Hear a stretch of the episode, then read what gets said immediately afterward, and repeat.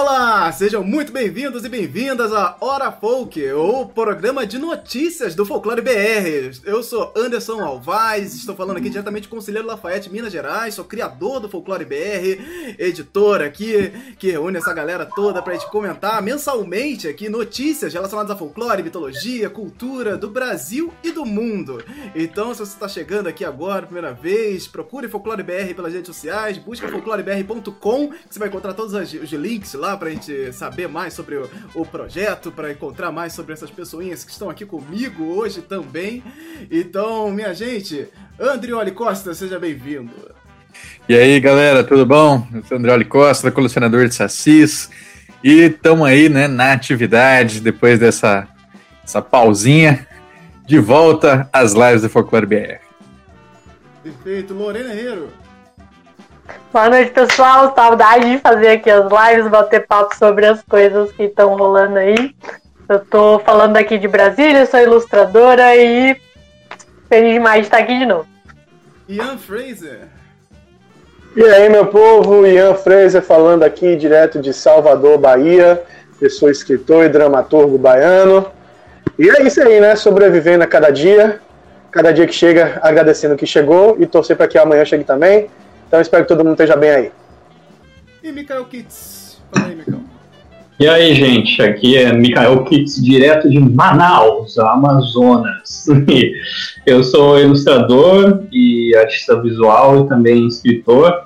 E estamos aí para bater um papo e trazer as últimas novidades. Sim, sim. Hoje nós temos bastante coisa aqui, muito, muita coisa relacionada, inclusive, sem querer, acabou ficando muita coisa relacionada à mentira, ao dia da mentira, a fake news, a o que é fake news, o que é piada, o que é mentira. E, e, essa confusão toda que nós estamos passando também, é, principalmente nos últimos anos, essas discussões da internet, que temos uma dificuldade muito grande. Então nós vamos falar de bombom, nós vamos falar de lobisomem, claro, plantando lobisomem na, na quaresma, impossível não passar por aqui. Nós vamos falar de deuses americanos cancelados aí também. E vamos falar aqui de uma tal aí de Marina Rui Barbosa, como Tainá, em Cidade Invisível. Nossa! RPG indígena milionário nos Estados Unidos também e muitas outras coisas. Fiquem com a gente, vamos lá. E lancei, fiz um lançamento de um livro. O livro, o grande livro da mitologia brasileira. Essa aí já estava guardada há muito tempo, essa ideia. Acabei fazendo tudo de última hora ali, mas foi muito legal que a galera caiu, meu, meu site deu um pico absurdo de pessoas de acesso. Mas foi muito legal, muita gente baixou o PDF. Tá lá, tá disponível até agora aí no link para você baixar, ler. E tem que ler, gente, tem que ler para você entender o porquê desse livro, da grande, o grande livro da mitologia brasileira. Então... Dez anos de pesquisa, dez anos de, de suor, pesquisa, tudo concentrado e compilado em um único lugar. E difícil, né, Anderson, fazer essa é, selecionar, né? Porque não dá, é muito conhecimento, não dá para colocar tudo ali nas páginas. Muita coisa, muito conhecimento. E foi lá, tá lançado. Só que, dia da mentira, gente, por favor. E muita gente que não acompanha o Folclore BR também não sabe das nossas discussões aqui quanto ao termo mitologia brasileira. Nós não, não gostamos desse termo, apesar de entender que muita gente ama e chega aqui, chega na. É, é, é, em outros projetos, inclusive Cidade Invisível bombando aí, a mitologia brasileira no máximo. E eu entendo isso, eu entendo muito essa questão da hashtag também, você encontrar as coisas relacionadas à mitologia brasileira, vai estar tudo lá e tal mas ele é um termo bastante complexo, né? Então, é, ele é um termo que junta o pior do nosso conhecimento sobre a nossa cultura. Então, ele, ele, ele parece ser uma coisa tranquila, que é uma coisa você é, ter amor à sua própria cultura, de observar, de ter essa consciência ali de, pô, que bonito. Nós temos muito aqui aquela mensagem que sempre vem, né? Nós temos nossa cultura é muito rica. Nós temos que aproveitar mais isso. Essa mensagem, ela sempre pipoca, sempre em tudo que é lugar quando se fala desses mitos e lendas do Brasil. Só que o que acontece? Geralmente quando a gente fala de mitologia brasileira, existe uma necessidade de voltar aí para um panteão brasileiro e fazer uma e criar uma mitologia brasileira, né, como qual a mitologia grega, a mitologia nórdica, com uma coluna central específica que aqui o, os povos indígenas, o povo indígena, o índio pensa assim, faz assado, tem tupã, tem isso, a mitologia brasileira é muito bonita. Só que o fundo disso é criar uma teogonia vazia de sentido porque não faz nenhum sentido para nossa cultura criar algo tão, tão unificado quanto a mitologia grega. Que a gente tem uma, uma, uma, impressão de que ela é mais unificada porque a gente tem um conhecimento, um estudo muito maior e a nossa relação com esses deuses ela é mais diferente ainda e isso nos leva a uma massificação dos povos indígenas brasileiros. E a gente vai lá usar todos os estereótipos possíveis e inimagináveis para massificar isso. E não, gente, não é assim que funciona. Nós não temos uma mitologia brasileira e mitologia não é necessariamente significa conjunto de mitos, que é esse a confusão que cria. Ah, isso aqui não, mito, saci não, mito. É, é curupira não, mito. Isso aqui não, mito. Junta tudo, mitologia. E não é bem assim que a coisa toca. E eu entendo essa, essa construção lógica assim que a gente faz. Mas não é assim. Isso está explicado no livro, que não é um livro, é, quase um trabalho de escola ali, mas com vários links e, e coisas que a gente pesquisa, é, bibliotecas, links de pessoas indígenas produzindo podcasts, vídeos e um monte de link lá. Eu quero atualizar ainda um pouco mais esse, esse PDF, com mais links ainda, para a gente se aproximar mais das culturas indígenas e conhecer mais esses mais de 300 povos. Temos mais de 300 povos Certamente temos mais de 300 possibilidades de mitologia em solo brasileiro, né? Então isso é muito grande, isso é muita coisa e não dá para simplificar em mitologia brasileira. Isso aqui é um pequeno resuminho, mas eu queria que vocês entendessem a, a piada, a brincadeira, mas que ali é, é, ó, é o primeiro de abril mais legal que vocês vão ver. Porque eu vou entrar lá e não vai encontrar um negócio vazio. A primeira ideia era ter tá tudo vazio, não ter nada. Só um livro em branco. Mas eu fui lá e botei tudo certinho, vários links para você dar os seus primeiros passos aí. É maldoso, né? Esse, é, esse ano esse é maldoso. É, o, o, o, livro vazio me lembra o livro que meu, meu pai ganhou quando ele fez, sei lá, o livro A Vida Sexual Depois dos 40. E Nossa. é um livro grossão, e aí é tudo tudo folha branca. viralizou aí nas redes sociais, principalmente nos grupos de WhatsApp, né? Na, na Bahia e Santa Catarina, o, o lobisomem lá, um misterioso vídeo de um lobisomem aparecendo nessas regiões. E começou a circular pelos vídeos no grupo de Zap. E aí chegamos lá e descobrimos quem é esse lobisomem? De cara a gente já sabe quem é esse lobisomem, né? É o, o lobisomem lá das Fábulas Negras, filme de 2014, né? E é um teste ali de gravação, alguma coisa, que é um vídeo um pouquinho meio é, amador ali, meio de celular mesmo. E aí as pessoas pegaram esse, essa, esse lobisomem e compartilharam ali como se fosse aí, o lobisomem apareceu. E é engraçado que esse lobisomem, ele aparece em um lugar e daqui a pouco ele aparece do outro lado do país, rapidamente. É incrível, esse lobisomem é muito... que ou é esse lobisomem que aparece das Fábulas Negras, ou é o lobisomem lá de Joanópolis, nosso querido lobisomem de Joanópolis aí, que sempre ressurge. Também. E tem um, Anderson, tem um, um também que estava circulando muito nos últimos tempos, que é o. que é um que parece a Samara andando assim, sabe, de, de quatro, só que com as pernas todas elevadas, e aí os cachorros estão latindo em volta assim e passa aquele negocinho correndo. Aí o pessoal fala assim: Ó, oh, quase pegou o cachorro. Isso aí circulou assim, falou desde Mato Grosso do Sul até na Bahia, toda toda Poxa, todo é, não vi não. Não viram? Ah, não, esse, não. Esse, esse, é feio, hein? Esse assim. Ah, esse, parece... não foi, esse não foi que eu, que eu compartilhei lá no grupo também com Itaparica, falando Isso. que Itaparica? Isso, não é um. É, é, que parece uma sombra assim de quatro que fica andando, parecendo uma aranha zona é meio no escuro, né? No, no escuro. Isso, é umas fotos, né? Não, é vídeo. É, é vídeo, vídeo mesmo. É vídeo, é vídeo eu não vi. Eu vi só nos estilos, assim. Porque, uhum. cara, é, é, é, muito fácil fazer um negócio feito com a tecnologia que a gente tem hoje. Você pode fazer até no celular ali, ao vivo. Ah, deixa eu botar aqui uma coisinha, realidade aumentada, pá, pum, já é. Ah, é, no escuro é tranquilo. Né? É, sempre no escuro, né? Mas nesse caso, o lobisomem tava às claras ali. É que não o lobisomem de Joanópolis, quando ele aparece, ele tá lá assim, olha aqui, eu aqui. o, o Valdeir Brito perguntou se a gente viu o lobisomem do Paraná.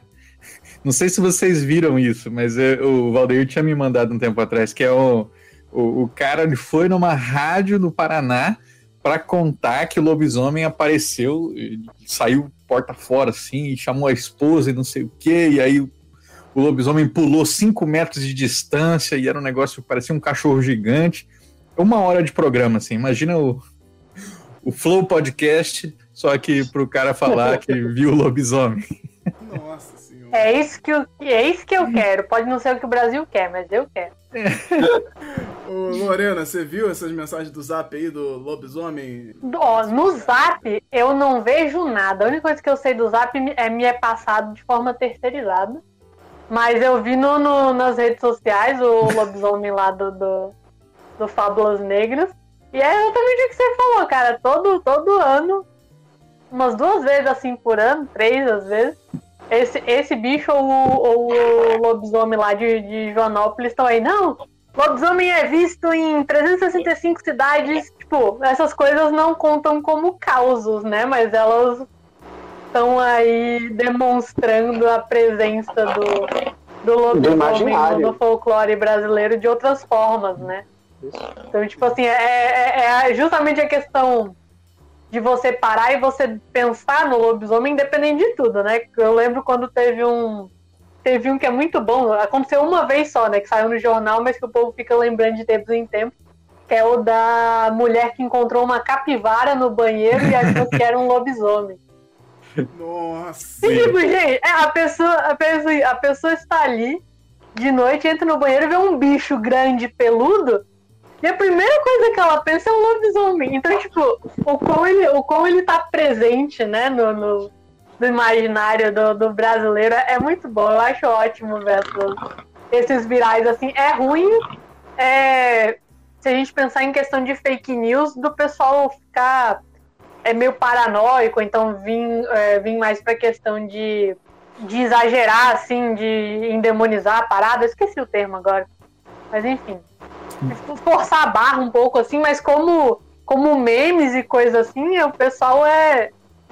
Eu, é, é, eu acho muito legal esse fenômeno, assim, eu acho muito divertido quando acontece. A maioria das pessoas, ela, elas entram, embarcam na brincadeira, assim, e geralmente esse tipo de coisa é, acaba fazendo com que as pessoas comecem a contar histórias também. Tipo, ah, começa com essa, com essa notícia espalhafatosa, assim, né? Um videozinho aleatório. E o pessoal nos comentários de, de postagem, assim, sempre começa, não, porque meu avô viu, não sei o que, e conta.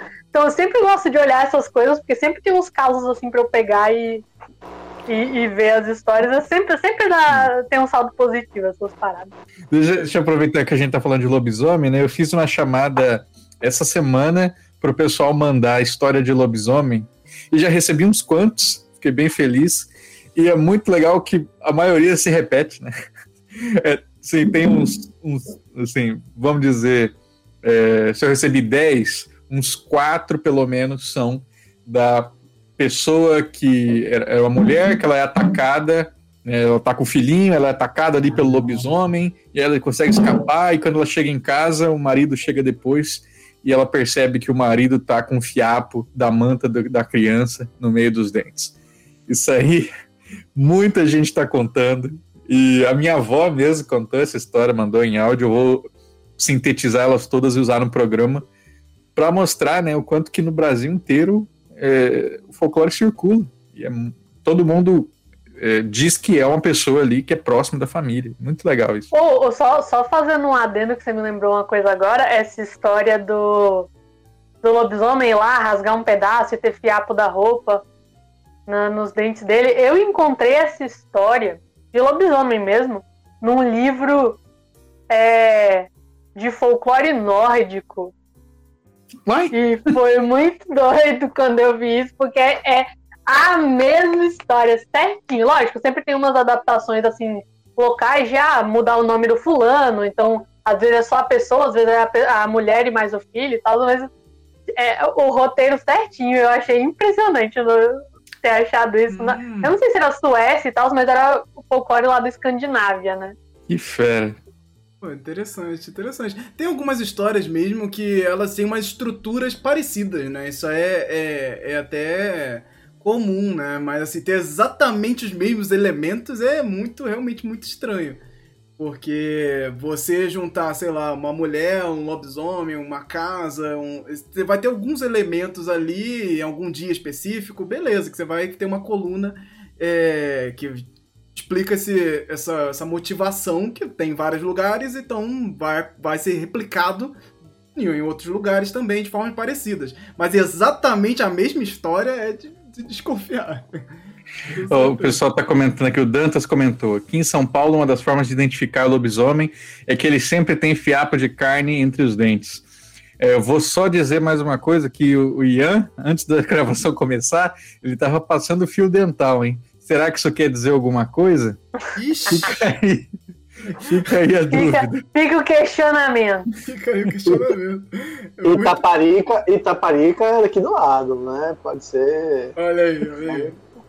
As peças estão todas se encaixando. Também vamos continuar meio que falando aí dessa, dessa relação com, com a mentira e com esse espalhamento de notícias falsas. De alguma forma, porque vamos falar do- de um bombom amaldiçoado.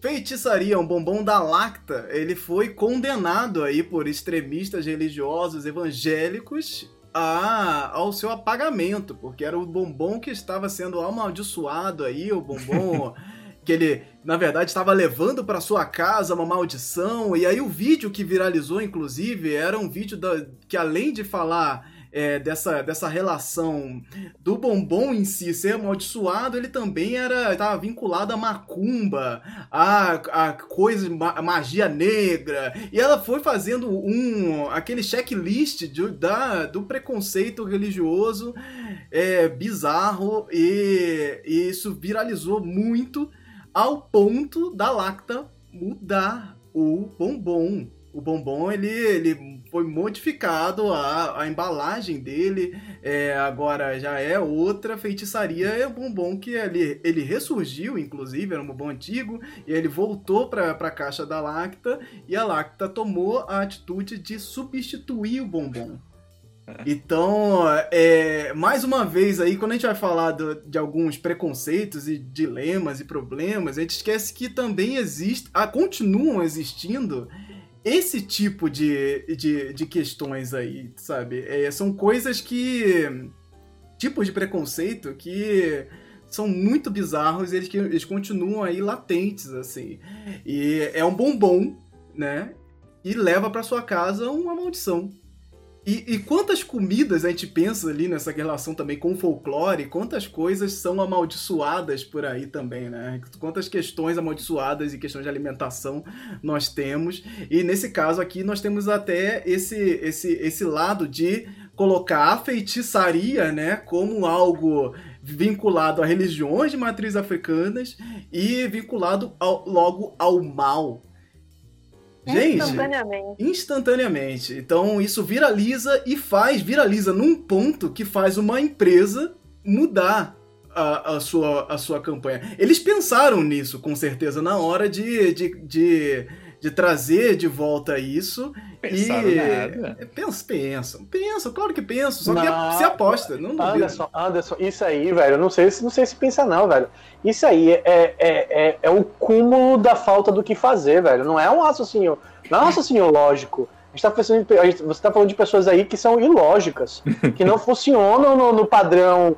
Você não pode calcular que o- só porque seu chocolate se chama feitiçaria e tem talvez elementos ali, é, presumo, não- eu não me lembro, mas se eu me recordo bem, era uma noite estrelada, roxo, né? É, é, e, e- e, velho, isso aí, pra você associar isso a algo negativo, tem que requer, requer, requer, requer uma índole aí, não é, não é, eu não conseguiria, é tipo, é. que nem você, é que nem você falar assim, a, a Netflix pensou em fazer uma série sobre bruxo, que alguém ia falar que era, sabe, bruxaria e, e, e televisão. Não, eles falaram que talvez possa até pensar assim, porra, vai ter uma galera que vai ser idiota, mas Sim, não, não, é não, isso que eu tô falando, porque não tem como você não pensar. Trás, assim. Você não pensar no, nessa relação com o público-alvo é inevitável. Você tem extremistas religiosos hoje gritando a, a, é, dentro do governo. É. Assim. Então, Pessoas, assim, as pessoas devem pensar assim: é, tem 3 mil pessoas morrendo por dia. Exato, o que eu vou fazer? Eu vou fazer o, pegar o meu celular aqui e vou protestar contra o nome do, Exato. do bombom. bombom. Isso, é, inacreditável. Isso. E ainda tem uma outra questão aí, viu, Anderson? que eu não sei dizer aí, pode ser que eu esteja forçando a comparação também, que é a seguinte, que é, dar, dar bombom, né, dar chocolate também faz parte né, de tradições, de, de ritos é, do candomblé, né? Você tem muitas ações mesmo assim. Ah, Exu mandou você dar 10 bombons para crianças na rua. Você, você não conhece a pessoa, você. É uma coisa assim que pode parecer estranha para quem está, né, na, principalmente naquela índole americana de não receba bombom de estranhos e tal, mas na matriz, na, na, nas religiões de matriz africana aqui no Brasil, é tradicional você ouvir um chamado e, e um desses chamados ser, ó, dar bombom, dar... Duvido que fosse uma coisa que, talvez, eu posso estar também exagerando, forçando uma, uma comparação, mas duvido que se fosse uma coisa tipo cerveja, eles sabem que eles não podem bater em cerveja, que cerveja tá, tá, é, tá, tá além do. do você, tá, você tá entendendo o que eu tô querendo falar? Porque cerveja é, é, é pegar um alvo fraco, tá? É isso que eu tô querendo dizer. Uhum. Porque, porque, porque a igreja não tá batendo em cerveja constantemente, propaganda e sei lá o que, sei lá o que, sei lá o que. Tá certo que reclamam, mas não fazem o mesmo barulho quando vão para esse lado, tipo, ah, tem um, um chocolate chamado feitiçaria, vamos, vamos acionar nossas nossa rede de WhatsApp. Isso, isso, velho, isso é ridículo, velho. Isso, isso é, é, no nível, é... a pessoa que reclama disso tá no nível de proibir o filho de assistir Harry Potter, sabe? É, é, ah, é eu, certeza. eu conheço, eu conheço, viu? Ai, gente, é tão 2003.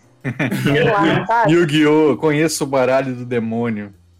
Gente, Yu-Gi-Oh! Yu é ótima essa história, porque eu, eu, eu era bem criança, assim, na época que deu o boom de Yu-Gi-Oh! E eu tava estudando numa escola católica nessa época. E aí, e aí deu o boom, não sei o que, começou a surgir umas histórias de que o moleque jogava Yu-Gi-Oh! e daí ele esfaqueou a mãe. E aí a gente teve todo um movimento para jogar, para as crianças mesmo na escola de, de incentivo, né, da, da, das freiras que tinha lá, que, que era tipo, fazer tipo a monitoria da escola, incentivando a jogar no lixo e tal. Não, Só que a minha é. família nunca foi muito. Nunca foi, tipo, a gente tem espiritualidade, mas nunca foi com esse tipo de, de religiosidade fanática, né? Então eu comecei a pegar as cartinhas do lixo pra levar pra casa e as outras jogando fora. Foi ótimo esse momento. Tá assim, foi muito louco. Eu, eu, eu tá tive, eu tive bastante contato com esses, com esses surtos, assim, né? Nessa época que eu tava nessa escola. É, é muito. Gente, é absurdo esse tipo de coisa. É muito é, bizarro. É, eu, depois, Parabéns, eu, queria, eu queria saber qual é o inimigo. Qual é o inimigo. O inimigo menos. O inimigo mais distante. Esses, hum. esses, essas ações do diabo através de jogos e, e, e, e chocolate ou comunistas. Eu, eu, eu, queria saber qual que está mais distante da realidade. Porque você ter medo de comunista eu acho que é tão ridículo quanto você ter medo de, de, de, de sei lá, que comer feitiço, você comer o, o bobo feitiço e você, de repente, vai ser possuído por, por alguma entidade. Olha aqui, Ian, o Ared está comentando que jogaram um boneco dele fora por causa de uma irmã evangélica que falou que era o diabo. É. E era o esqueleto do He-Man. tá certo! Ó, ó, o boneco é o exemplo do capitalismo, o capitalismo é o diabo. A pessoa acertou é por terceira. Capitalismo! terceira... É o capitalismo, como a gente conhece bem, esse capitalismo aí. Mas, sabe, eu, eu, eu, eu, só queria fazer uma última colocação que eu acho interessante, né? O pessoal fala de feitiço como sendo algo negativo, e eu não vejo o pessoal falando de magia como sendo algo negativo. Né? Então, é porque automaticamente é... você vai, tipo, especificar como magia negra, né? Tem, tem, é, tem magia, sim, exato. Não, mas é porque eu acho que é porque... É o termo que... É porque é magia negra não, é o seguinte, é o termo que a gente usa mais, né? qualquer É. magia, qualquer magia, né? Qualquer procedimento mágico, vamos dizer assim, é, é, vai ser visto por esse grupo de pessoas como coisa negativa. Só que eu não vejo eles usarem esse termo. Isso.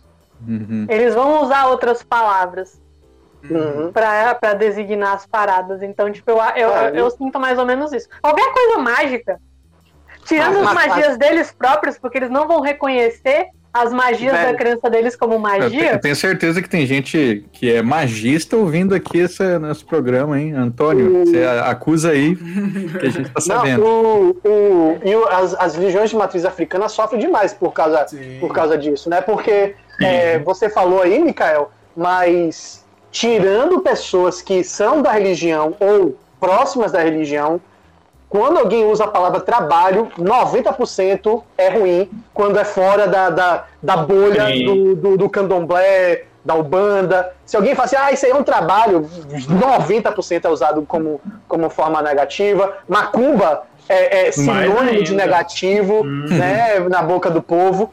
Então, Sabe que, É. desculpa te interromper, é interessante falar esses termos, porque lá no RS não se falava em trabalho, nem Hum. macumba, se falava em despacho. Ah, despacho também aqui também. Despacho era onipresente, assim. Olha lá na esquina tem um despacho. Nunca era oferenda, sabe? Uhum. Trabalho eu já ouvi várias vezes, mas era despacho predominantemente, sabe? É, Uhum. hoje existe um movimento de trazer essas palavras de volta, né? Porque elas deram uma volta né? muito grande, assim. E, e, e macumba sendo visto como algo negativo é algo que ficou na cultura de uma maneira muito presente, assim. Ah, chuta que é macumba, essa macumba Que é aqui. macumba, Olha, exato. isso aqui é Uhum. macumba. Ih, você tá me mandando uma macumba. Essas, essas Uhum. expressões, assim, elas ficaram muito, muito correntes, né? E agora os- eh, as religiões de matriz africana estão trazendo elas para dar essa volta aí, eh, esse Pense- retorno, né? De, de remitificar e colocar aquilo ali devidamente no seu lugar, né? Pense o quanto, o quanto, o quanto isso diz sobre nossa sociedade, né? Porque assim, desde o primeiro dia que aquele pastor chutou a imagem da, da, da, da Virgem Maria, é, sempre se levantou essa discussão de como isso era errado. Tirando os fanáticos religiosos, né? Todo mundo viu a religi- é, como é? jornal dizendo que era desrespeito, todo mundo. Agora chuta que a macumba rolou na boca do povo por anos. E Uhum. precisou, precisou de um movimento muito forte para mostrar que, que, que, velho, chutar macumba é, é tão ruim, é tão ruim, né, em questão de proporção, quanto chutar a, Maria, com a Virgem Maria, quanto cuspir no, crucifixo, quanto. é, é, é, é, isso é claro, isso tudo cuspir no crucifixo e chutar, isso tudo no âmbito da realidade, né? Quando você vai para um filme, para uma obra de arte, é claro que você pode ter cenas é, não não sagradas, né? E, e que são lá feitas por um contexto tipo exorcista, a menina se masturba com um crucifixo. Isso, isso é uma, uma- um uso de uma técnica artística que não deve ser comparado, né, com um pastor que não está tendo nada artístico ali, Exatamente. a não ser a performance dele de picareta, né? é, chutando uma Virgem Maria no meio de uma prega- pregação. São duas coisas completamente diferentes, né? E isso me. me- quando, eu- quando a gente começa a ver o quanto o quanto tá atrasado em, sei lá, 500 anos, toda a, a conversa de muitas coisas, principalmente da realidade indígena e africana, é, é, negra, né? Porque africano, negro, desse, desse, desse processo de escravização que a gente teve, é, é assustador, porque são 500 anos e a gente ainda não conseguiu, né? E, e aí fica imaginando quanto tempo a gente precisa. E será que tem tempo para né, pra conseguir fazer diminu, di- diminuir ao ponto de, de não existir mais essa desgraça, velho? Nossa. É, é foda. Tu me, lembra, tu me lembrou uma coisa que eu queria fazer uma colocação rapidinha também. Nos primórdios do RPG no Brasil, em final dos anos 90, quando eu comecei a jogar e comecei a ter contato com RPG, eu lembro que eu dizia para algumas pessoas que eu ia jogar RPG, galera torcia o nariz porque teve alguns casos muito Uhum. isolados de, de pessoas completamente perturbadas da cabeça que usaram o RPG como uma maneira de extravasar suas perturbações absurdas. Né? Olha, cara, mudou totalmente, totalmente. É, mas é porque isolados, né, também. É, é, é, é, o que eu acho que o RPG, a cultura nerd, tudo isso passa pelo, pelo homem branco poderoso e rico, tá ligado? É verdade. Coisa que, coisas que não passam É pelo verdade. homem, homem rico e poder, branco e poderoso, é, o processo é de formiga, velho. É, se É você pensar que a cultura nerd, né, é, é, no meu lifespan, né, na minha jornada de vida, é, eu acho que a vingança dos nerds é de 80 e, sei lá, 3, 4, 5, 6, não sei Uhum. dizer. Mas eu acho que é de 80. É, de 80 para 2020, o, o- o- a, a, a, imagem do nerd mudou de, de, de parâmetro, né? É, mas porque tem um. De novo, eu acho que mudou porque tem um homem branco é, que ficou rico e falou: agora, agora vai, vamos entrar Agora nessa dá bolha certo. do poder. Exato, é, é, a gente está no poder. E, mas É, é, isso coisas que coisas que, par, que não que o homem branco não entra é, e o homem branco geralmente não entra no terreiro o homem branco geralmente não entra numa aldeia né é, é, é, o homem branco de poder né É, o homem Uhum. branco de poder É a cultura distante, é o outro, é o que tá lá, né? O exótico, tudo isso, né? Antônio, Antônio está comentando como cultura proibida. Né? Ele escreveu que demonizar a magia é sempre uma estratégia de dominação, e no caso, uma iniciativa evangélica, principalmente pentecostal. Sei de vários casos de gente que chutou macumba e teve graves consequências. É, tem isso aí também. É, ué. com Pois receba. Tá gente mexendo no, no mínimo no mínimo no mínimo no mínimo no mínimo assim no mínimo mesmo assim vou tentando ser o mais agnóstico o mais cético possível você chutou uma coisa que alguém botou muita energia e muita, muito pensamento dela ali. E energia, querendo ou não, tem, tem força, velho. Se você não acha que energia tem força, você você você aceita que que, que você não tem força vital pra ganhar, porque é só a energia que move você. Não, mas é sério. Se você quer verdade, se sentir. é se você. Não que você. Se você quer se sentir bem, você vai se sentir bem, porque isso seria ridículo de falar, porque aí não, não teríamos depressão, não teríamos. Mas assim, muitas das nossas atitudes são positivas porque nossa energia é positiva para aquilo. Eu boto minha. Eu tenho certeza que a arte de vocês aqui, a gente tem três artistas. Porra, então, não, temos quatro, porque escrever também, também eu tô aqui só pensando em ilustração, né? Mas se você pensa na sua arte e a energia que você tá, Ian está bem, tá tranquilo, porra, eu escrevi muito pouco nessa pandemia, galera. Vocês estão produzindo tão, tanto quanto vocês estavam produzindo, sozinhos, individualmente, com tesão aqui céu, como vocês estavam antes da pandemia? Duvido. Duvido, eu duvido.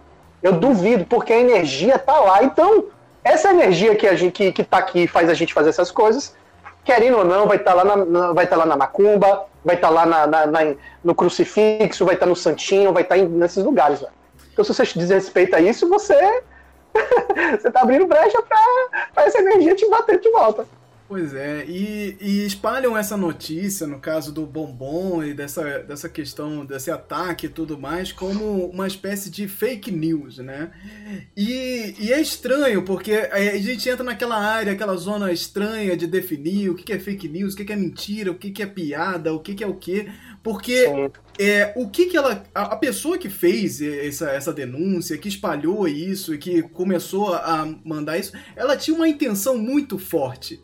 E a informação, a fake news, ela, ela junta a informação com a mentira, né? Então ele junta isso para criar uma desinformação. É uma informação que vai dar um revés ali. Então ela não, não é feita para passar uma informação, ela é feita para desmontar alguma informação que já tá lá.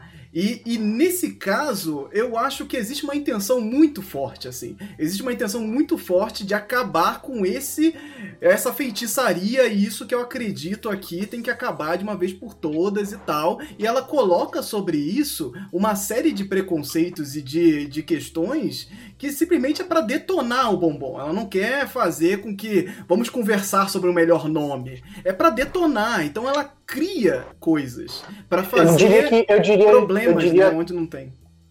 eu diria, Anderson, desculpa pessoal interromper, mas eu diria que não, nem é, eu acho que nem é derrotar o, o bombom, é fortalecer o nome, tá ligado? Porque o bombom, eles estão um pouco se lixando, como você falou, com o Uhum. bombom, tá ligado? O que eles querem é poder, é- é- é- e, e- e eles conseguiram o que eles querem, é o que eles, exatamente o que eles querem. Eles querem você, ó, a gente é forte o suficiente pra mudar o nome de bombom.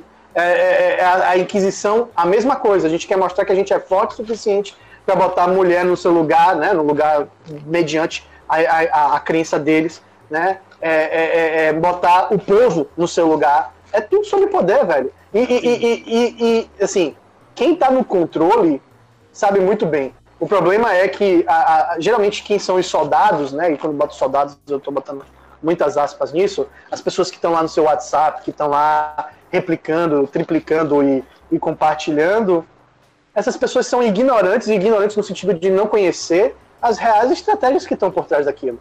E aí viram realmente soldadinhos de olhos vendados e, e, e, e compartilhadores de, de, de, de, de desinformação que gera poder para aqueles que estão né, controlando as rédeas dessas, dessas ações dela.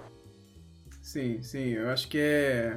Fica, fica latente aí que, que isso piora muito a nossa situação como um todo de discussões e conversas sobre esses assuntos, porque tudo tá tão delicado hoje, tudo tá tão sensível, e aí quando surgem essas, essas notícias e, e fake news e, e coisas desse tipo, atacando os outros, sabe? Atacando como sempre atacou, não seria diferente sem pandemia, não seria diferente anos atrás, é, é, é, é de novo e de novo a mesma coisa vindo e, e causando um desconforto geral a ponto das coisas terem que mudar.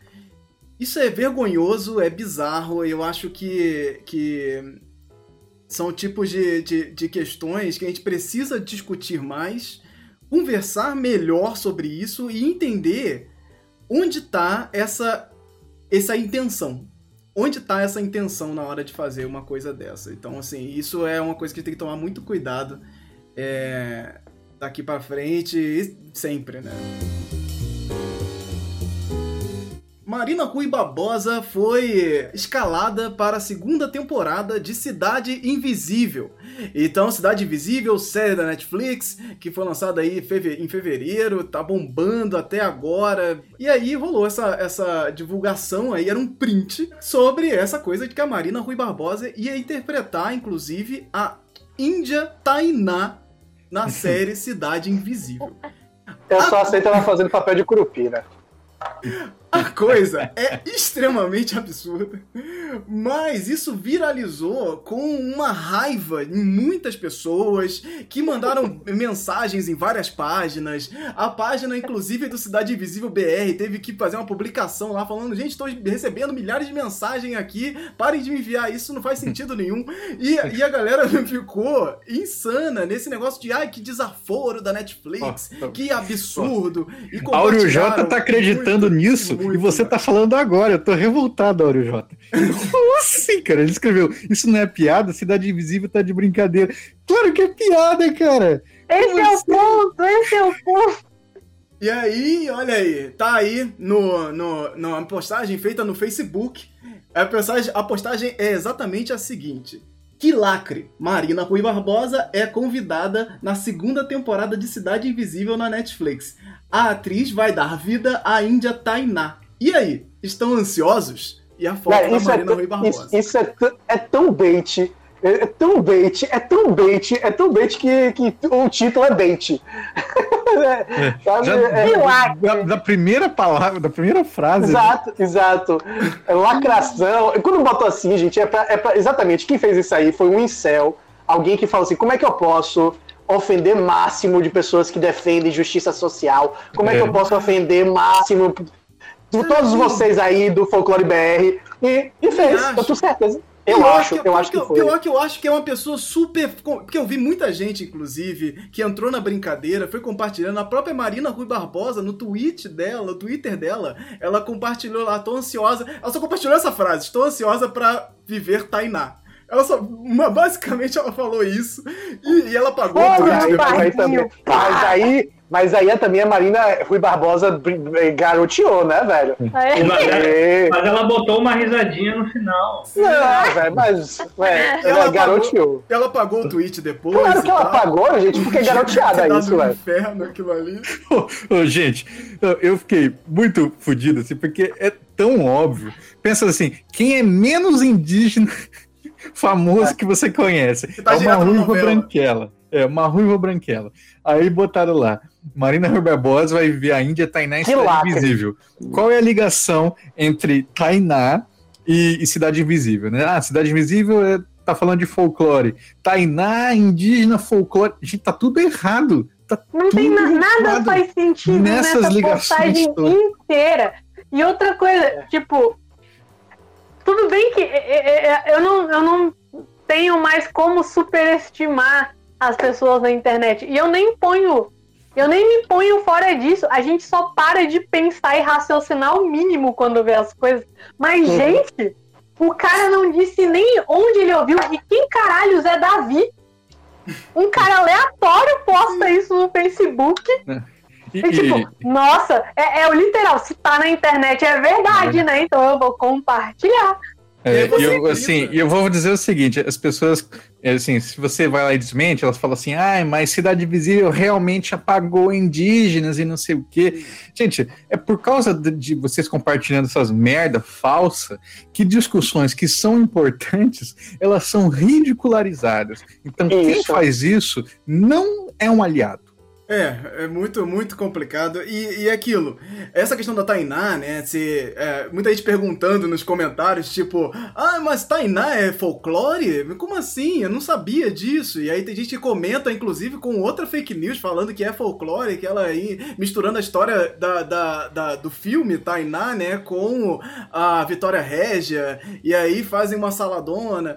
Então, assim, é, é, uma, é uma coisa muito, muito doida, e eu entendo que Cidade Invisível, é, com o sucesso que fez, trouxe pra muita gente a impressão do, pô, eu achei que conhecia todas as lendas brasileiras, e eu não conheço todas as lendas brasileiras. Então, qualquer coisa que apareça do tipo, olha, é indígena, logo o folclore, que é como os muitos acreditam, né, que o folclore tá diretamente ligado aos povos indígenas, né? Então, é, é- é- esse erro se mistura com outros erros, né? Então você vai fazer com que as pessoas tenham essa impressão de, pô, Tainá, folclore, pô, indígena também faz parte do folclore, então é isso. E aí mistura tudo isso e vai lá espalhando essas notícias, né? E o que eu fico impressionado é nessa relação que a gente tá falando aqui hoje sobre mentira, fake news, piada, o que que é o que. Gente, para mim estava nítido que era um clickbait, que era uma piada, que a pessoa que fez talvez é, é, possa sim ter sido sarcástica. Essa possibilidade do sarcasmo. Não sei se vocês já pararam a pensar, né? Que vocês estão muito. Se você tá muito dentro de discussões do Twitter, principalmente, o sarcasmo ele é uma zona muito estranha hoje em dia. Porque se você entra nessa zona de ser sarcástico porque você vai apoiar determinada pessoa que você nunca apoiaria, você tá sendo sarcástico. Isso é um sarcasmo puro. Só que isso pode soar como verdade, tipo, e as pessoas te atacarem por isso.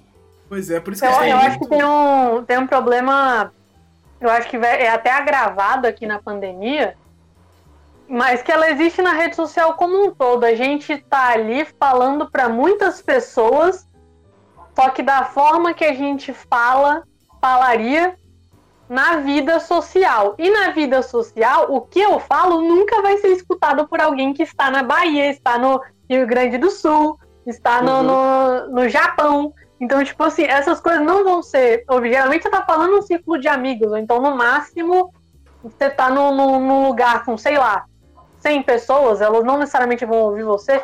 São coisas que, tipo, muitas dessas coisas que, que dão um boom, e a pessoa, tipo, eu ponho incapacitada, não que, tipo, nem ela seja mau caráter e na- nada, eu até concordo com ele nesse ponto, mas, tipo, ela não tem noção Isso.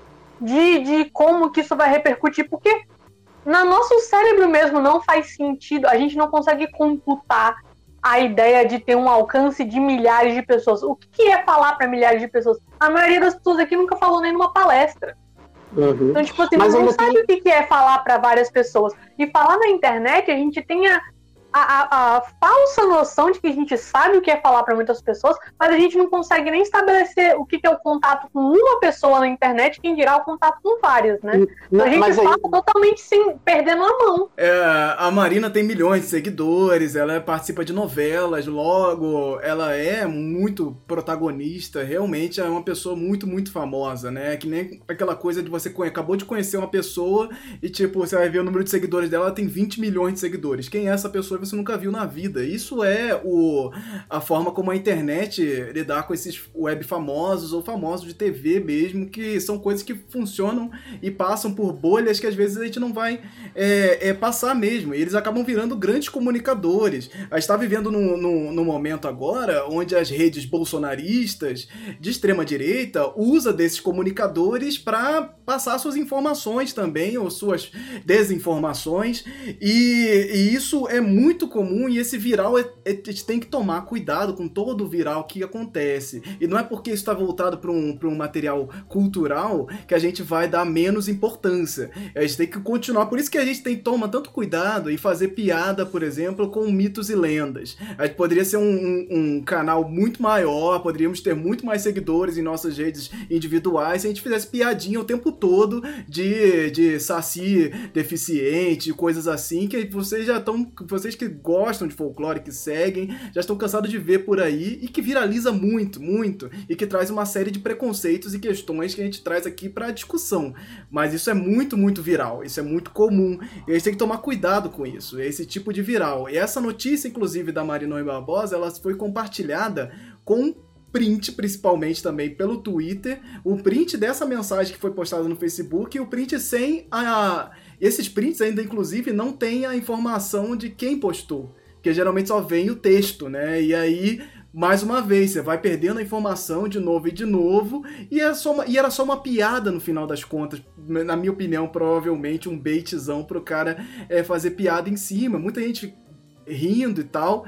Só que é isso. Aí você pegar isso como verdade é muito delicado, gente. É muito. Tem que tomar muito, muito cuidado ao, ao tomar certas coisas como verdade. Principalmente nos dias de hoje, onde nós estamos aí vivendo momentos muito estranhos onde o nosso presidente vai na TV falar mentira, porque não tem nem como você descrever como outra forma. O cara vai na TV e rede nacional e fala uma mentira, não se desmente, ele não volta atrás nenhuma vez.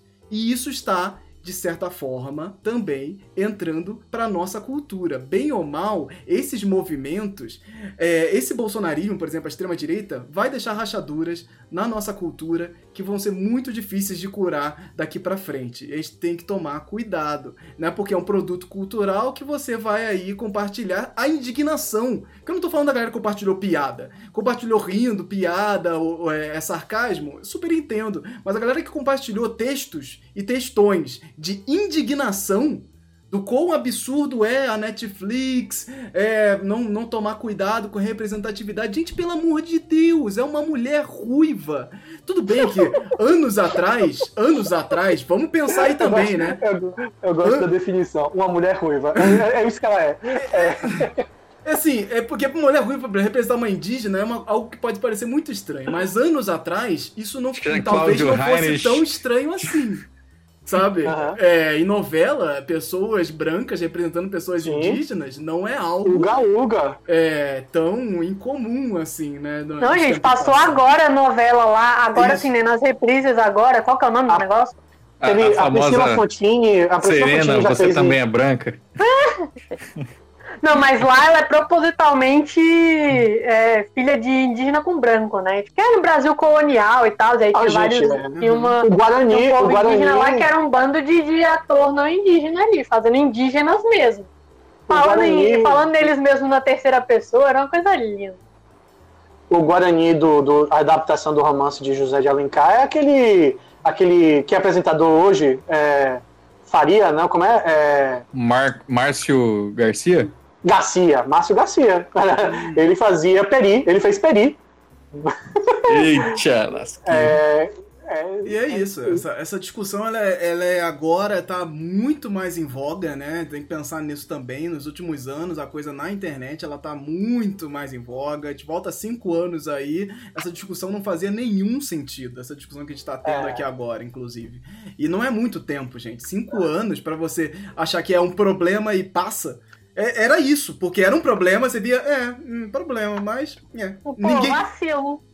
vacilo, vacilou. E passou, assim, passou. Isso cinco anos atrás, gente. Pô, é muito complicado, é muito complicado. E é isso, é piada, tá difícil fazer piada hoje em dia, tá difícil ser sarcástico, é, fake news rolando a rodo aí. A gente tem que tomar cuidado sempre, sempre na hora de a você gente... se indignar. A gente tá viciado em indignação, tem isso também. A gente tá no momento, é, principalmente com extrema-direita no poder, está meio que todo dia, qual é a merda que eu vou, vou abrir aqui agora, meu Deus do céu, qual é a merda inacreditável que eu vou ver hoje? E todo dia isso, realmente, a gente acaba ficando viciado nessa, nessa adrenalina da indignação de agora, hoje eu vou xingar Bolsonaro por causa de quê? Tivemos aí eh, Coyote and Crow, é, um, é uma história de RPG futurista, focado como imaginando como se as Américas não tivessem sido colonizadas, como seria esse universo e, e, e, esse RPG ele começou uma faixa de 18 mil dólares para ser é, financiado e em 45 minutos ele foi financiado 18 uhum. mil dólares, mais ainda. E hoje terminou essa semana, chegou a, passou da marca de 1 milhão de dólares no RPG indígena, produzido por pessoas indígenas, com a equipe formada por pessoas indígenas estadunidenses e, e em sua grande maioria também tem pessoas é, não indígenas na equipe, mas várias imagens muito interessantes e a campanha aconteceu através do Kickstarter. É, é o, tipo o catarse do financiamento coletivo dos Estados Unidos. E, cara, que ideia bacana! E eles, passando a escala de um milhão aqui, eles chamaram uma, uma uma escritora que é, eu acho, não sei se a gente comentou aqui, que ela é bastante famosa também sobre escrevendo sobre contos indígenas e afro-americanos. Filhos Rebecca do Osso, não sei o quê. Reberta, Rebe, isso, Rebecca Ron Ross. É, tipo, a gente comentou é. dessa, dessa, dessa. Essa aqui desse livro, né? Exato. Eles, eles passando de um milhão, a, me, a última meta era chamar ela para fazer escrever uma aventura. E, cara, que da hora, hein? Que da hora. Que Caralho. Não, tranquilo. Eu tô lendo Trail of Lightning e, e aí ela escreveu um livro muito bom. Assim, eu ainda tô. Eu não cheguei na metade dele. 300 páginas não é muito grande também. E ela ficou muito famosa. Ela também escreveu um livro do Guerra nas Estrelas.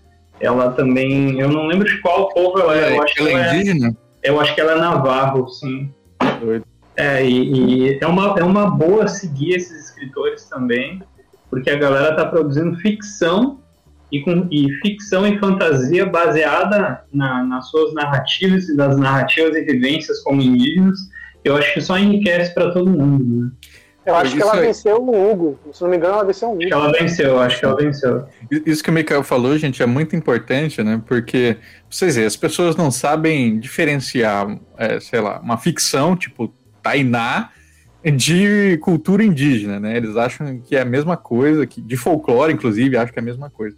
Então é muito importante a gente ter pessoas indígenas produzindo ficção para mostrar que eles podem é, não só ficar fazendo relato das suas próprias culturas, claro que é muito importante, a gente desconhece, quanto mais gente escrevendo sobre as suas culturas, melhor, mas eles podem fazer ficção também, e o que Exato. eles estarem escrevendo lá sobre alguma coisa que diz respeito à sua espiritualidade, sobre a sua cultura, sobre as suas práticas, pode ser ficcionalizado e você vai ler aquilo sem achar, ah, então é desse jeito? Não, cara, é um escritor. Ele precisa ter essa liberdade Como artística. Qualquer outro, é isso que ele é. quer, entendeu? Exato, e que, que volta para aquela questão que a gente não vai adentrar agora, mas assim, é que nem aquela questão, ah, quem é ator vai atuar sempre sobre sua realidade? Não. O ator é. sempre vai transitar sobre realidades múltiplas, né? O ator nunca é o personagem, até Até é saudável que não seja. Imagine só a loucura que é você você sempre tatuando como se você fosse você. Você ia pirar, é, é coisa de maluco uhum. isso. É, é uhum. piração uhum. mesmo, assim. Seria um processo até cruel, eu acho, psicologicamente falando. Então, mas é isso mesmo. E, e, e acho que tem um valor, um valor intrínseco, intrínseco nele que é diferente mesmo. Uma obra escrita por uma pessoa indígena que é de mesmo sendo de fantasia que se, traz, se passa no, mundo de fantasia, ela tem uma relevância social maior do que de um, um autor não indígena escrevendo sobre indígenas, que é o meu caso. Eu sempre vou defender que, que um autor que está é, fantasiando, fazendo algo próximo de Araruama, que seja indígena, né, que seja uma pessoa indígena, você vai ter uma relevância social muito mais importante que a minha. É claro que vai ter, porque ele vai ter muito mais, prova provavelmente, né, porque também depende da técnica, mas ele provavelmente vai ter muito mais ferramentas para tocar o, o, o, espectador de um lugar diferente, que é um lugar que eu não habito, tá ligado?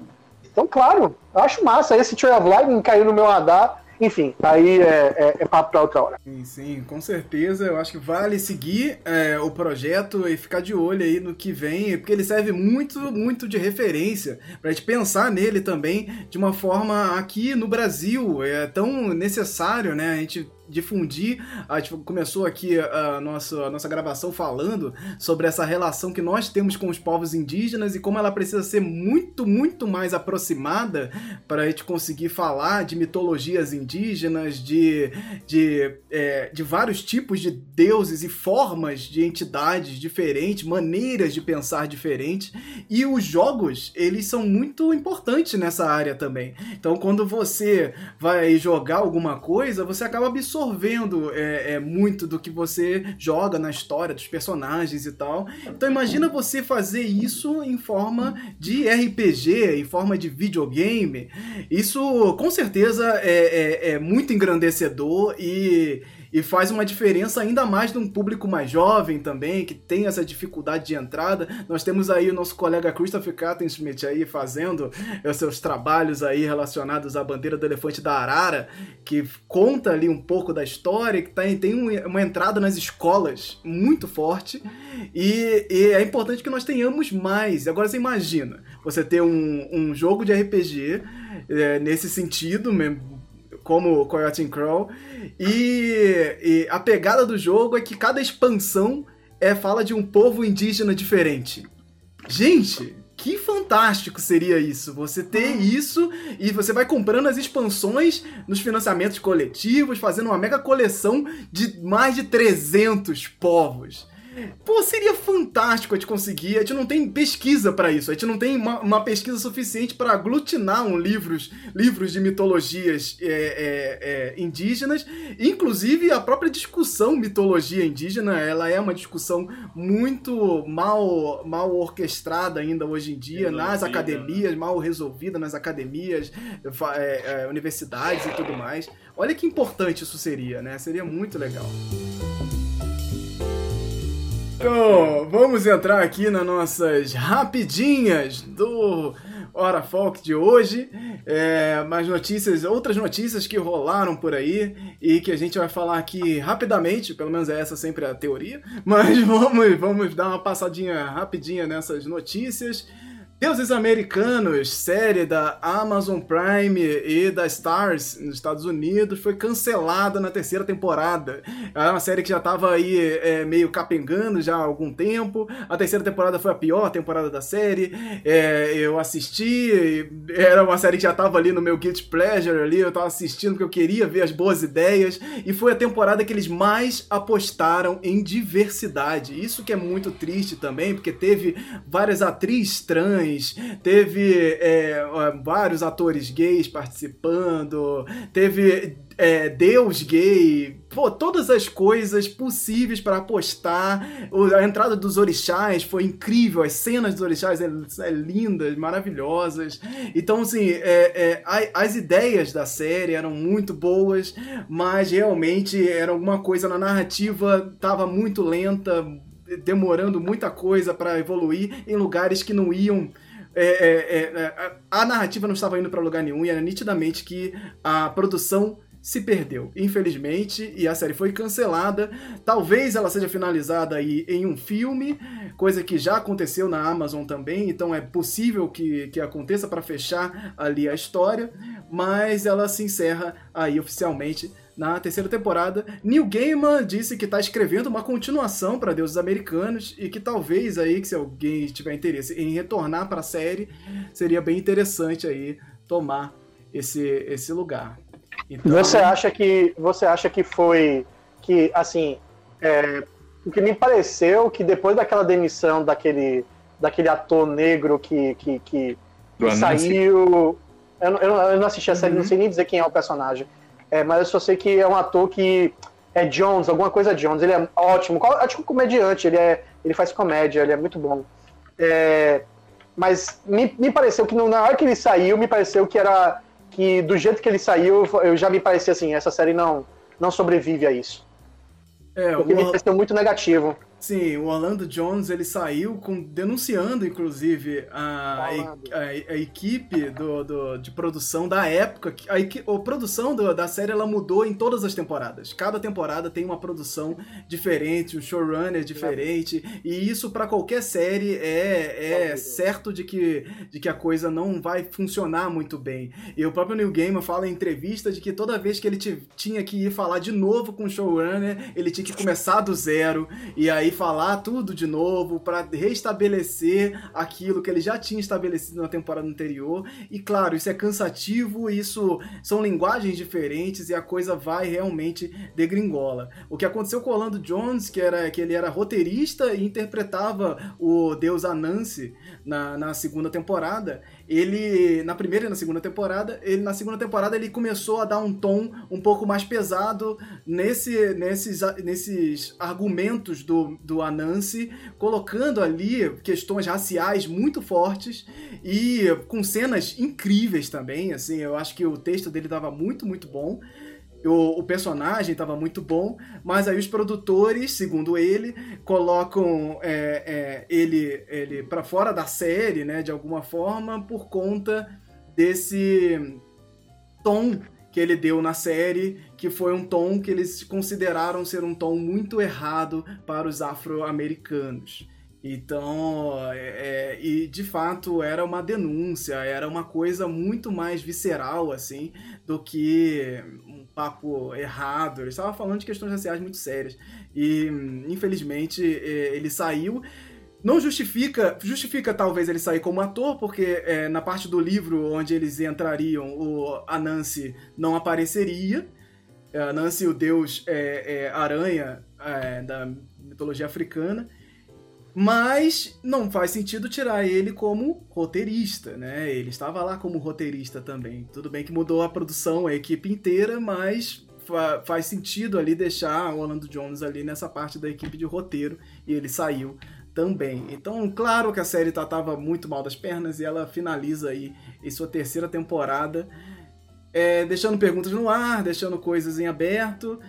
Mas a, a, a ideia, como eu já disse aqui em outras, outros podcasts, a ideia do Deuses Americanos, desde o livro, né, anos atrás, ela é uma ideia que fica muito, assim, é uma coisa muito, muito bem trabalhada, o, a, a, lógica é muito interessante, né? O próprio Cidade Invisível veio aí muito inspirado em deuses americanos, inclusive, e, e é inevitável, porque é algo que é muito, muito interessante, realmente, de, de se ler, vale a pena. Inclusive, eles tentaram misturar um pouco a história com Os Filhos de Anansi, que é uma, uma outro livro do, do Neil Gaiman que faz parte do universo de Deus Americanos. E aí foi tudo pro ralo junto. E finalizado aí na terceira temporada, Deuses Americanos. Inclusive teve um deus indígena nessa temporada também. Olha, eles, eles fizeram de tudo. O que eles não fizeram nessa temporada foi, foi um negócio. Eu achei o livro oh, chato pra Valdeir Brito está comentando. Uma curiosidade: a Nancy é cultuado num terreiro aqui em São Luís do Maranhão. O uh. terreiro se chama Casa Fante Achante e é um dos mais antigos de São Luís. Oxe, foda demais. Ah, que interessante, cara. Vou até procurar sobre isso. Muito legal. Manda pra gente se tiver links de matérias ou coisas que já aconteceram aí na sua cidade, por favor. Muito, muito legal. Vale a pena procurar sobre continuando aqui nossas rapidinhas, vai falar sobre uma arte de um quadrinista, de um quadrinista da DC e da Marvel, chamado Frank Show. Ele fez uma, uma, uma arte que seria um original que foi para leilão, inclusive, baseado aí na, na Mulher Maravilha brasileira, Yara Flor, né? E aí ele fez uma capa é, que é difícil até descrever. A, a Yara Flor está na capa com é, é, uma posição bem clássica de quadrinhos, assim, onde mostra tenta mostrar bunda e peito, e aí fazendo piada com ó, oh, ela tomando tiro no, no peito e falando oh, my peitos, e coisas muito piadinhas de quinta série mesmo. O Frank Cho ele já é famoso por, por fazer esse tipo de, de trabalho e, e de, de ser esse cara da extrema mesmo, de apostar que super-herói e mulher de biquíni tá tudo bem, tem que ter mais, tem que continuar, super-herói musculoso, e aí ele faz essa coisa da bunda e peito, sempre close na bunda e tal. Ele sempre participa disso e ele é um ilustrador da Marvel e DC. Ele vendeu essa arte, inclusive, por dois mil e poucos dólares Vai no, tomar banho. eBay. E... 10, 10 mil reais, 11, quase 12, é, 11 mil, 11 mil e tantos reais. E logo em seguida, né, explodiu nas redes sociais, né, de, de protestos sobre Yara Flor. Yara Flor já é esse personagem complexo aí que já tem falado, vai ser outro plantão aqui que todo mês provavelmente vai falar alguma coisa relacionada a Yara Flor.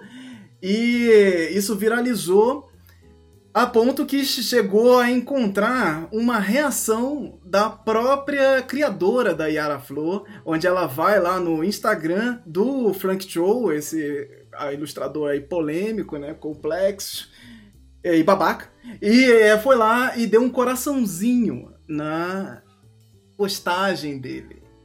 E aí, né, veio aí a, a, a, ilustradora, quadrinista Cris Camargo e fez uma paródia da, dessa capa dele, numa, colocando o próprio ilustrador numa posição vexaminosa ali e fazendo, dando o mesmo tom de piada, só que colocando o Frank Cho no lugar da, da Yara Flor. E, e, e isso aí é só vendo mesmo, que é muito, muito engraçado e vale muito a pena. Ah, a Cris Camargo, ela inclusive ela é quadrinista que faz uma tirinha sobre a machismo em eventos é, de quadrinistas e tal. Ela é bem, bem legal, o trabalho dela também vale muito a pena conferir.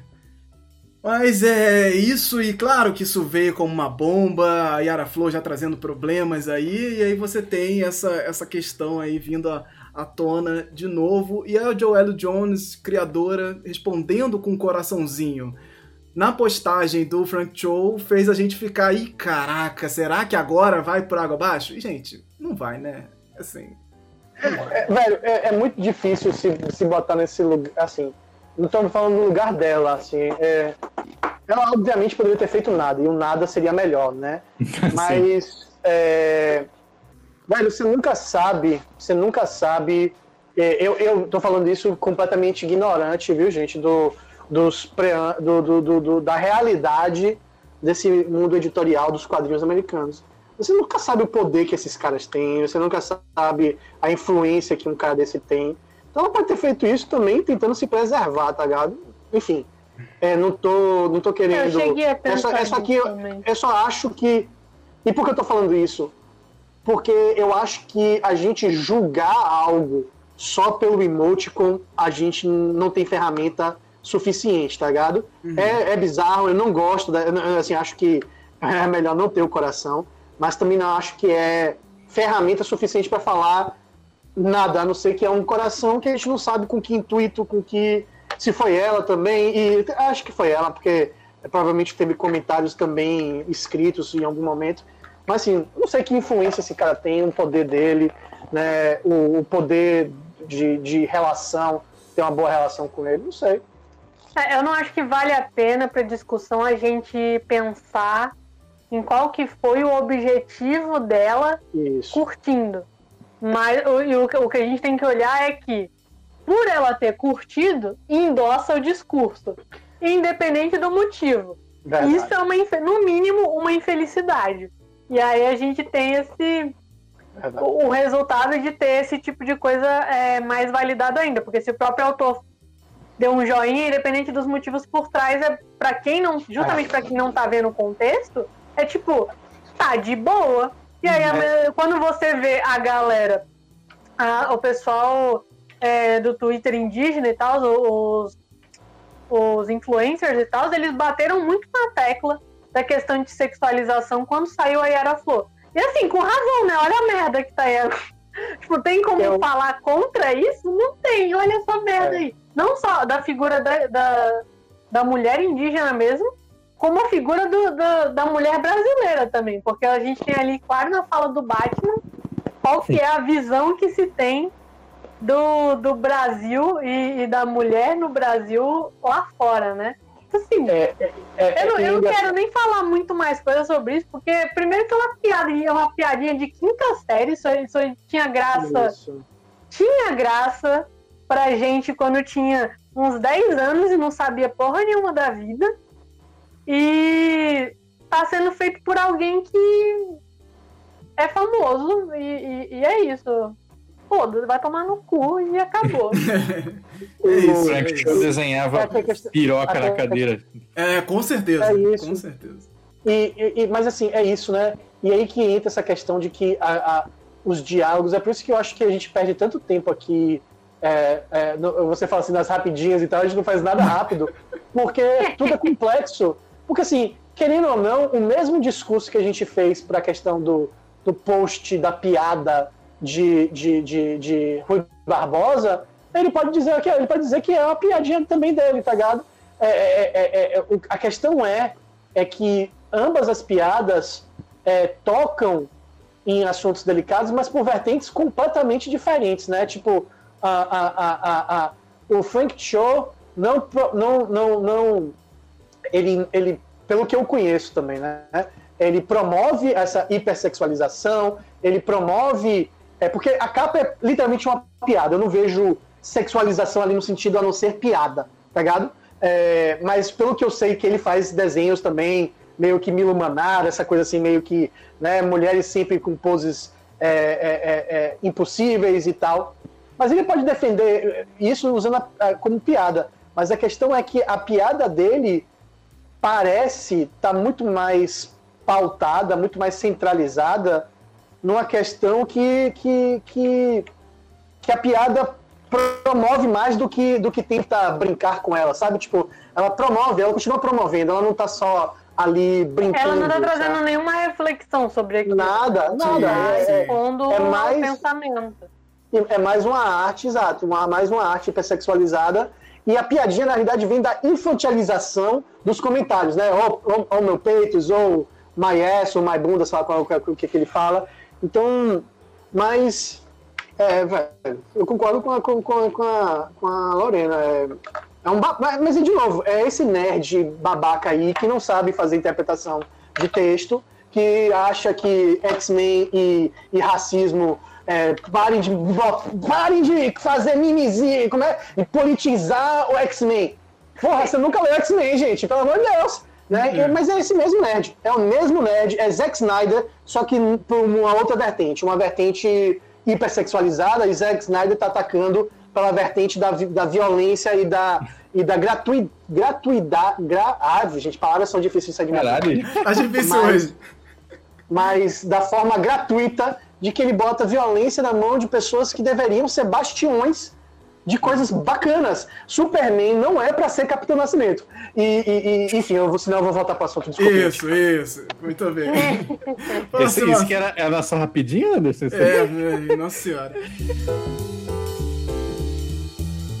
Estreou aí em é, final de março a série Eu Vi América Latina. É uma, é uma série que já, já existe uma versão europeia e agora ela tá chegando à América Latina aí com, com seis episódios.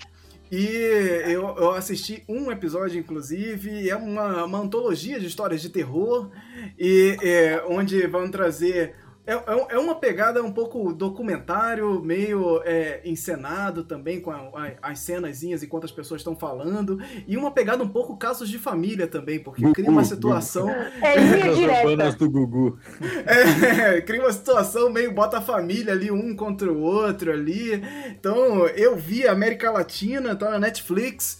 E vale, vale a pena porque é uma antologia, então são vários, vários contos separados, né? Você pode assistir em qualquer ordem, é, é, tanto faz.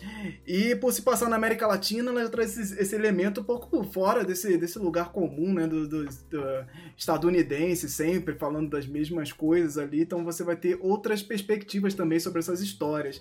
Mas essa pegada meio reality show é que eu não sei, que fica uma coisa. Reality show para mim é sempre estranho porque parece estar muito roteirizado para ser só um, um, um, as pessoas realmente dando suas opiniões ali e tudo mais.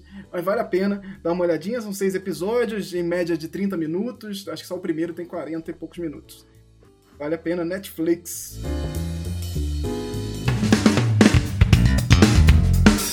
Então vamos para o bloco de indicações aqui da Hora Folk 10. Nós estamos chegando aqui na nossa reta final aqui do nosso podcast. Quero já agradecer aqui imensamente a todos que vieram aqui, comentaram, que participaram do chat, que estão assistindo essa, esse vídeo e ouvindo o podcast depois. Então convido vocês a seguirem as redes sociais do Folclore BR. Segue lá no Spotify, no Facebook, no Twitter, é, YouTube, tudo que é lugar. Nós estamos aí com Folclore BR. Procure, procure folclorebr.com e ajude aí compartilhando esses nossos conteúdos também. E aqui nas nossas rapidinhas de hoje, posso começar com o Andrioli Costa, por favor. O que você tem de rapidinha pra gente aqui? Rapidinho ou indicação, Anderson? É indicação. É o bloco de indicações. Indicações. É, indica, é, é, é você não entendeu. Ele foi, indicações rapidinho. Isso, ele, ele, ele, foi sutil e você não entendeu. Ai, muito bom, galera. Eu quero mostrar esse produto aqui, o card game Maranã. É um card game da Galbs Games, independente, que eles têm três baralhos aqui inspirados é, em cultura indígena, mas levemente inspirado. Eles, eles mudam tudo. Então tem um baralho para as icamiabas, que não chama icamiabas. É, tem um baralho para povos indígenas é, da, do, do braço tupi, que não chamam assim também. E tem um baralho dos jacarungos, que é só pessoas que foram vacinadas, que tem ali várias cucas, né? É, as cucas de, de lança, cuca de, de borduna, uma loucura. Então, card game ainda não joguei, ainda não vi as regras, mas a arte está bem interessante. E essa capa aqui, essa caixa, né, bem caprichadinha. Então, Pareceu recomendo que vocês deem uma olhada. Morena. Eu queria indicar uma parada que não é nenhuma novidade, mas que eu lembrei porque a gente estava falando da, da Rebecca Roanhorse, porque eu conheci ela num projeto do Rick Riordan, né, o autor de Percy Jackson, Hum, que é um sistema de patrocínio, né, basicamente. É o Rick Riordan apresenta. Ele vai patrocinar, ele vai. É, é, não sei, eu não sei se ele meio que financia também várias produções literárias de autores de várias partes do mundo para que eles possam falar da cultura dele. Ao invés de, tipo. Isso. Ao invés de ele escrever sobre outras coisas. Porque ele criou isso justamente porque as pessoas ficam, não, você já escreveu de nórdico, de egípcio, de grego, de romano. Então faz agora de azteca, faz agora de um monte de coisa. Ele falou, gente, mas eu não sei. E aí ele criou essa, essa esse sistema de, de apoio. Então vocês olham lá no. Vocês procuram Rick Riordan Presents, né? No, no, no Google, vocês acham o site lá que ele tem. E tem, eu acho agora, oito séries, oito livros. Alguns são sagas, alguns são um livro único de é, folclore mexicano, folclore coreano, folclore afro-americano, é, é, indígena norte-americano, mesopotâmio, é, hindu, maia, Como? e é isso. Caramba. Da hora, então, tipo, tem coisa para caralho, todos de autores de vários lugares. Não tem muitos que são, tipo, estão lá nos Estados Unidos, mas é aquele negócio, né? Tipo, México-americano, afro-americano, mas o, tem outros que são de outros países mesmo sempre com algum grau de, de propriedade deles estarem falando de, de cultura da região deles, coisas que eles conheceram, coisas assim. Eu acho uma, proposta muito bacana. Ainda estou tentando comprar, mas o foda é que a maioria sequer vende no Brasil. Eu acho que o de. Eu acho, eu vi o de cosmologia hindu vendendo aqui na Saraiva, Eu mas eu não também. lembro como é que tá agora e eu não sei os outros, se já tá vendendo ou não. Adoraria, mas não tenho certeza. Quem, Então- comentem aí no chat, ó, quem vocês gostariam no Brasil que fosse apadrinhado pelo Rick Riordan para escrever? E se você não respondeu, e, e se você não respondeu Ian Fraser, você tá errado. É, já vamos aí pra Ian. Diga aí a sua, sua indicação aí de hoje. Não, eu vou recomendar o. Eu participei hoje de uma live muito bacana. Infelizmente, a gente, é, por causa de problemas técnicos, não conseguiu terminar. Mas é, hoje pela tarde, na, na TV Caramurê, se você procurar aí no YouTube, TV Caramurê, né? É, a editora que eu lancei aqui é baiana, lancei Mário com ela. E eu fiz um rascunho porreta com Anderson Chon e a gente estava entrevistando Nivaldo Lariu, né, que é o, o, o cara que criou o Dicionário de Baianês, que é uma das obras mais vendidas aqui na Bahia, né? É um dicionário com linguajar baiano, então é super divertido. Então, se você quer saber o que é porreta, se vocês aqui pergunta, vamos perguntar aqui, assim, talvez o Anderson, o Anderson talvez saiba, mas o que é bater um baba? É jogar bola, né? Baba. Ah, o Andrioli sabia. Não. Ah, Eu jamais-. Bateu um baba? Acharia. Bateu um baba, bateu um baba. Nunca ouvi. É, aqui na Bahia. Velho, assim, todo baiano sabe, todo baiano sabe que bateu um baba. Mas quem é de Ô, fora, Ian, O que, que é comer reggae? comer reggae é, ca- é cair na lorota dos outros. Então, assim, se eu falo pra você Ai, que eu não, tô, amo essas- eu não tô comendo o seu reggae, quer dizer que eu não tô caindo na sua lorota, que eu não tô caindo na sua mentira. Não, foi massa, a gente. Aí, e aí a gente começou com o Nivaldo, uma figura assim. É, é assim, eu chutaria, não, não tenho certeza. Mas eu chutaria que o, o cara que mais vendeu livros no Brasil, no- em Salvador, né, depois de Jorge Amado, é o Nivaldo. Caraca, Eu chutaria, eu chutaria. Caramba. Porque Jorge Amado é, é quase imbatível. Jorge Amado é, é- bate com o Paulo Coelho, que é o Bambambam, Bam Bam, né? Então, Jorge Amado com certeza está em primeiro lugar. Se não for o segundo, ele deve estar entre os cinco. Eu, eu, eu chutaria que ele é o segundo. Vende, gente. Pensa assim, todo turista que passa na, no- no- no- na livraria da, da- de Salvador, vai lá, dicionário de baianês com a- uma ilustração de uma baiana, se não me engano, é de Ziraldo, e aprenda tudo sobre o léxico baiano, o, o linguajar baiano. Vende que nem água no deserto, galera. Então foi um papo super bacana. O Nivaldo é super engraçado. O papo foi super legal. Pena que não deu para terminar porque ele caiu antes do, do- do- da live terminar. Mas tá lá, TV Caramurê. É, o que eu tenho para recomendar. E o dicionário de baianês, se vocês depois conseguirem botar a mão de vocês nele, eu acho que vale a pena só pelo, pela curiosidade mesmo. Assim, é um livro super bem humorado e tem todos os nossos nossos dizeres totalmente malucos, como comer reggae, bater. E Mikael Kitts, fa- fala aí qual é, qual é a sua indicação de hoje. Olha, a indicação tá ruim o negócio. Tô é sobrevivendo e trabalhando na pandemia, né? Então tá complicado a situation. a, a indicação do Mikael é fique em casa, se preserva. É, usem Em casa comprar álcool gel. Não, eu, eu realmente não sei, porque eu posso indicar livros que volta e meio eu consulto, né, para alguns projetos, mas aí é livro e aí às vezes é. Talvez a galera não curta muito. Eu tava até olhando o, o próprio Trail of Lightning já foi indicado aqui na live também. Uhum. Eu, é, eu comprei o Agouro do Márcio Benjamin, mas eu ainda não li. Ele tá aqui, posso dar essa indicação, né? Pode ir, com- pode ir sem, sem medo de errar. Márcio Benjamin escreve muito bem. É, o cara escreve bem demais, assim, então eu posso deixar o Agouro, né? Eu comprei o e-book, é bem legal também. A capa é do. Chico, não é isso? A capa é Chico. Capa Isso. do Chico, é. É, não, é, pode ser, né, tem até, né, até autografado e tal, e, e eu sei que ele ah, fez uma boa pesquisa para esse livro também, o, o, o Maldito Sertão achei inacreditavelmente bom, sabe, então fui na fé mesmo, tipo, o cara é bom demais, Inclusive, eu tô com uma, uma camiseta do Rio Grande do Norte aqui, olha só. comprei lá, né, com a época que eu fui lá, então acho que o máximo que eu posso dar é a Goro e alguma outra coleção de enciclopédia aqui, se for o caso, quiserem, eu mostro um exemplar. Posso falar de um conto desse livro, que foi o único que eu li até agora? É um conto que chama Alfenim.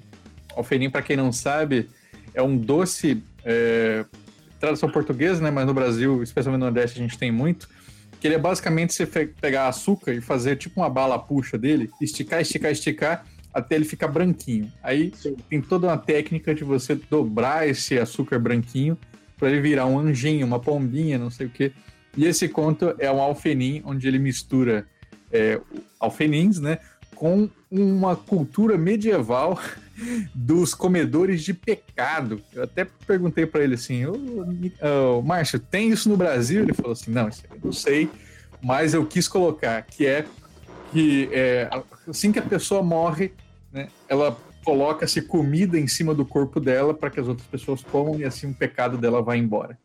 Então só, só falo isso aqui, que é, é, tudo pesquisa do Márcio e ele junta isso de alguma forma aí no conto, fica a dica para vocês. Eu quero deixar uma, uma indicação aqui de um álbum musical chamado Escumalha, do Douglas Germano. Escumalha é um álbum de 2019 e ele fala tudo, tudo do que a gente sempre tá falando aqui sobre folclore, além de mitos e lendas. O álbum é sensacional. Escumalha significa a ralé, né? O, o, a ralé, o povo, a, a a escória da sociedade. E ele traz essa, essas questões para cima, num, num, numa força, falando dos elementos, essa questão de, de, de, das simpatias, de como você tem isso em casa e como você lembra das questões que na casa da sua avó tem essa questão com o Santo Antônio no copo e não sei o que. E isso vai através das músicas de uma maneira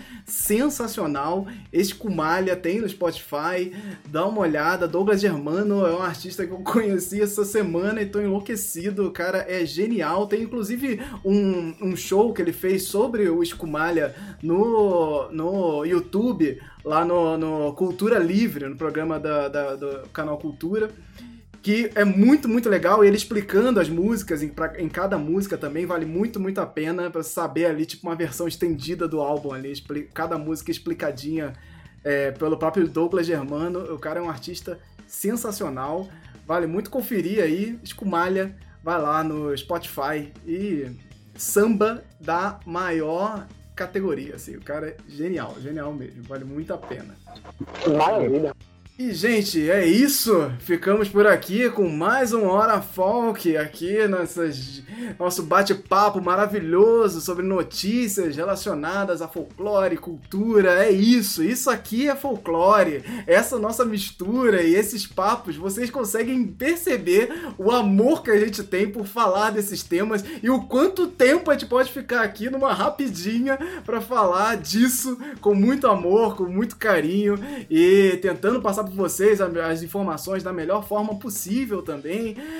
Fica aí o nosso abraço, cuidado, cuidado, vocês estão aí, estamos no momento de, de festividades, entre aspas, aqui, estamos no final de semana da Páscoa, então eu quero, eu quero é, deixar aqui um recado de que realmente eu entendo que essa, essas questões com, com festividades na nossa cultura, isso é muito, muito forte, é, é sagrado muitas vezes, e a gente precisa encontrar os familiares, precisa estar em determinados lugares, fazer certos ritos, e estamos num momento de pandemia, e isso é muito sério. Estamos muitas vezes normalizando para tentar sobreviver essa série de mortos, quase 4 mil mortos diários aí, e a gente tem que tomar cuidado, não dá para fazer isso, não tá fácil para ninguém, não tá normal o que a gente tá vivendo. Essa situação é uma situação muito complexa. E é isso, a mensagem que eu quero deixar é se você tá pensando em sair de casa, em se reunir com os familiares, pense. Pense, porque se você tem essa opção de, de, de, de poder não sair, de poder não, não se reunir nesse momento, faça.